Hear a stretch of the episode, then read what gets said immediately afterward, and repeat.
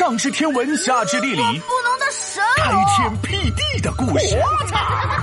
哎，别笑，这就是历史。儿皇帝石敬瑭打不过就抱大腿，一个、两个、三个、四个。哎，闹闹，你在数什么？数红包啊！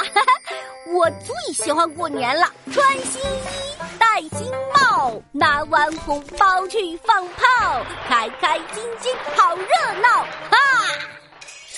嗯，不过有一点小遗憾，我要是像刘子豪一样有干妈就好了，他干妈对他可好了。所以你也想有一个干妈？对呀，干妈不管作业，还不批评人，还会经常带我吃好吃的，带我到处玩，过年还给我红包。嘿嘿，哎，你醒醒！你看你这样，倒是有点像历史上一个叫石敬瑭的人。石敬瑭是谁呀？他也认了干妈？石敬瑭是五代十国时期后晋的开国皇帝，不过他认的不是干妈。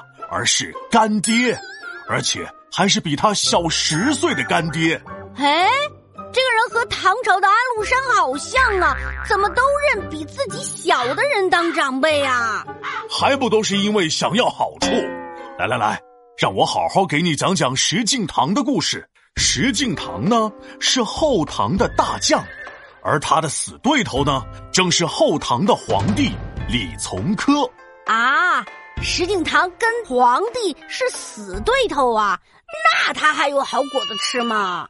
对呀，李从珂是皇帝，石敬瑭手下有兵。俗话说得好，一山容不得二虎，两人敲不了一鼓。虽然名为君臣，实际无法相处。有一天，两人因为什么什么事儿大吵了一架，然后故事就从这儿说起啦。哈哈，差不多差不多，反正两个人就公开撕破了脸。于是石敬瑭就起兵造反，但是万万没想到啊，心有余而力不足，还没折腾起什么水花呢，就被李从珂的军队包围了。哦，我知道了。后来，石敬瑭就认李从珂当了干爹，对不对？不是，不是，别捣乱。那石敬瑭到底认谁当了干爹呀？别着急呀，听我继续说。石敬瑭一看自己打不过，赶紧跑到契丹去搬救兵，然后在契丹军的帮助下，石敬瑭最终打败了李从珂的军队，建立了后晋。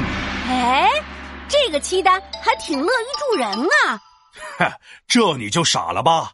天上哪有掉馅饼的好事儿啊？最多掉下来一块陨石。契丹帮石敬瑭是因为和他做了一笔交易。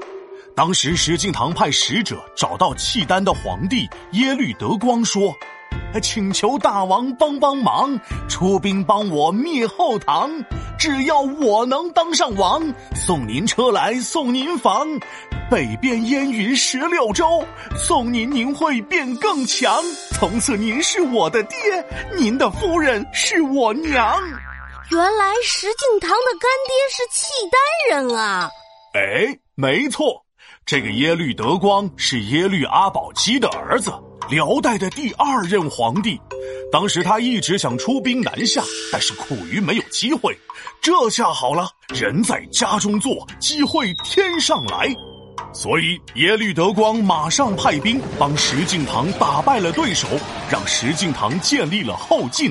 石敬瑭当了皇帝以后，果真实现了自己的诺言，不仅把北边的燕云十六州送给了契丹，还每年向契丹进贡，把耶律德光叫做父皇帝，自己叫儿皇帝。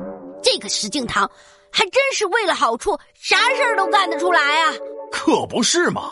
而且割让燕云十六州给契丹，对后来好几个朝代都有影响。因为燕云十六州是交通要塞，是防止中原被北方游牧民族侵犯的重要屏障。这一送，直接相当于小区没了保安，大门没了门栓，只要出兵南下，轻松一锅来端。石敬瑭当个儿皇帝，难道不觉得憋屈吗？唉，憋不憋屈吧，反正也没有几年。石敬瑭仅仅做了七年的儿皇帝就病死了。石敬瑭死后，他的养子石重贵即位，按辈分呢，应该叫耶律德光爷爷。但是石重贵不愿意啊，所以契丹军队直接南下，把后晋给打灭亡了。后晋是灭亡了，但儿皇帝这个称号从此就跟着石敬瑭一直到现在。啊，石敬瑭这皇帝当的真是遗臭万年啊！看来有些坏事儿不能干的。哎，皮大龙，你以后要注意点儿哦，不然会被人写进历史书里，遗臭万年呢。啊！我干了什么了？我哎，你别走，你给我说清楚。皮大龙敲黑板，历史原来这么简单。后晋开国石敬瑭，全靠契丹来帮忙，任人作父儿皇帝，尊严和土地扔一旁。